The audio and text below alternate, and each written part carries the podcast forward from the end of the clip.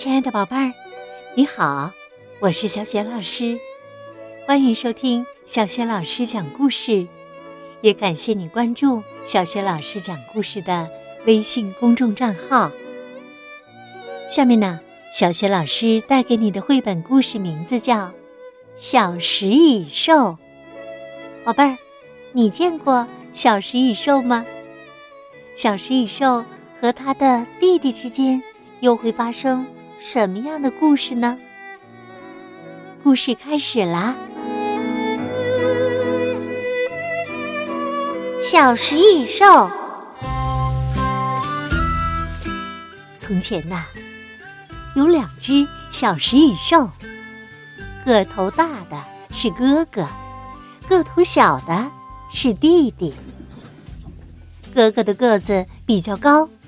长着长长的鼻子和毛茸茸的大尾巴。弟弟的模样嘛，嗯，反正他是哥哥的弟弟啦。弟弟很崇拜自己的哥哥，他梦想着有一天能像哥哥那样，把蚂蚁们当杂耍，还可以做出很高很高的塔呢。弟弟常常想。要是我也能像哥哥一样能干，那该有多好啊！哥哥呀，也常常带着弟弟一起玩。他总是对弟弟说：“好好看着，跟我学，总有一天呢，你也会和我一样聪明、勇敢又强壮的。”不过呀，有时候哥哥也觉得弟弟挺烦人的。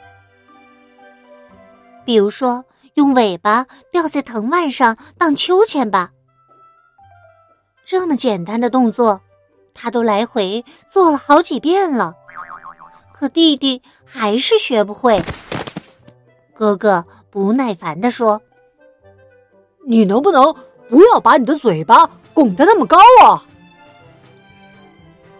这一天呢，哥哥正做着平衡练习呢，弟弟。也在一旁跃跃欲试的，他不时的探头探脑、摩拳擦掌的。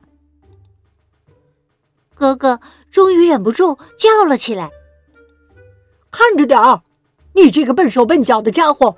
你这样晃来晃去的，是想让我摔下去吗？”果然呢，话还没说完呢，兄弟俩就纠缠着摔到了地上。哥哥冲着弟弟大声嚷嚷着：“你别再跟我学了，行不行啊？走开，走开！哼，我去找我的朋友们玩去了。”哥哥对他的朋友水豚和球鱼说：“我们去一个他不敢去的地方，这样他就不会跟着我们了。”哎，我想到了，我们去大安山吧。弟弟问道：“我可以和你们一起去吗？”哥哥说：“那怎么行呢？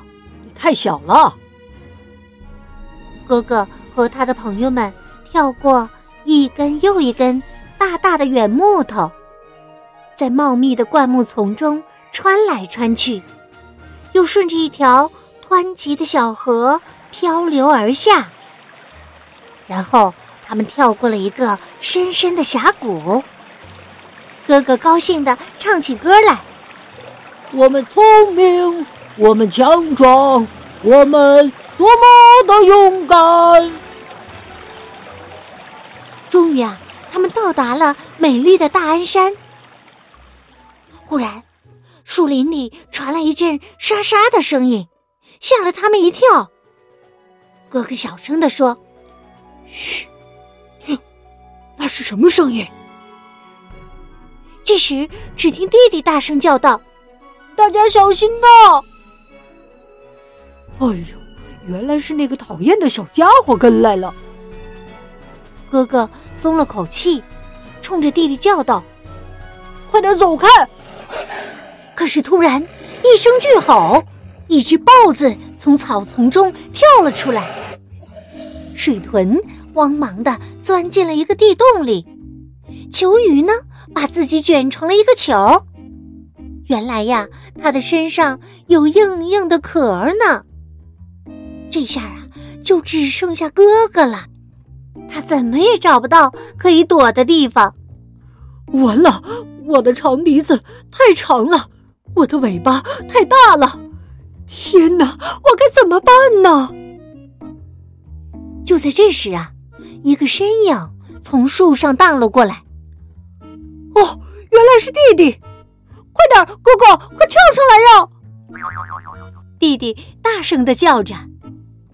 终于，他们脱险了。你真是世界上最勇敢的弟弟了。哥哥给了弟弟一个大大的拥抱。他问道：“嘿，你是怎么学会用树藤荡秋千的？”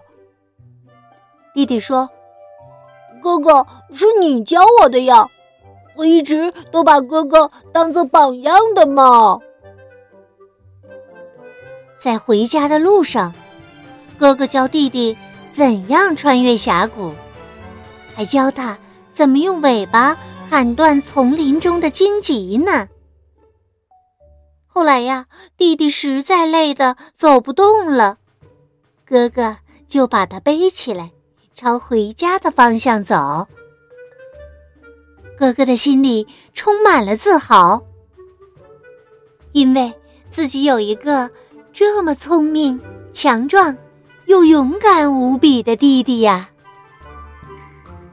从那以后啊，不管哥哥和朋友们去哪里，他都要带上弟弟。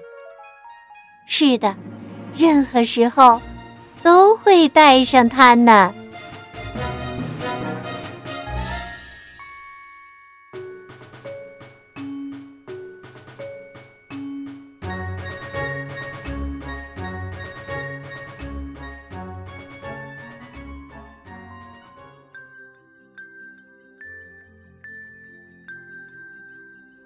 亲爱的宝贝儿，刚刚啊，你听到的是小雪老师为你讲的绘本故事，名字叫《小食蚁兽》。今天呢，小雪老师给宝贝们提的问题是：在危险的时刻，是谁救了小食蚁兽哥哥呢？如果你知道问题的答案，别忘了通过微信告诉小雪老师。小雪老师的微信公众号是。小雪老师讲故事，也欢迎亲爱的宝爸宝妈来关注，宝贝儿就可以每天第一时间听到小雪老师更新的绘本故事了。还有小学语文课文朗读、原创文章和丰富的活动，我的个人微信号也在微信平台页面当中。好了，宝贝儿，故事就讲到这儿啦。如果是晚上听故事。下面我们进入睡前小仪式好吗？首先呢，还是和你身边的人道声晚安，给他一个暖暖的抱抱，然后盖上被子，闭上眼睛，然后想象着从头到脚，你的身体都像果冻一样放松，再放松。宝贝儿，祝你晚安，做个美梦。别忘了，明天早晨小学老师的叫醒节目当中，我们再见。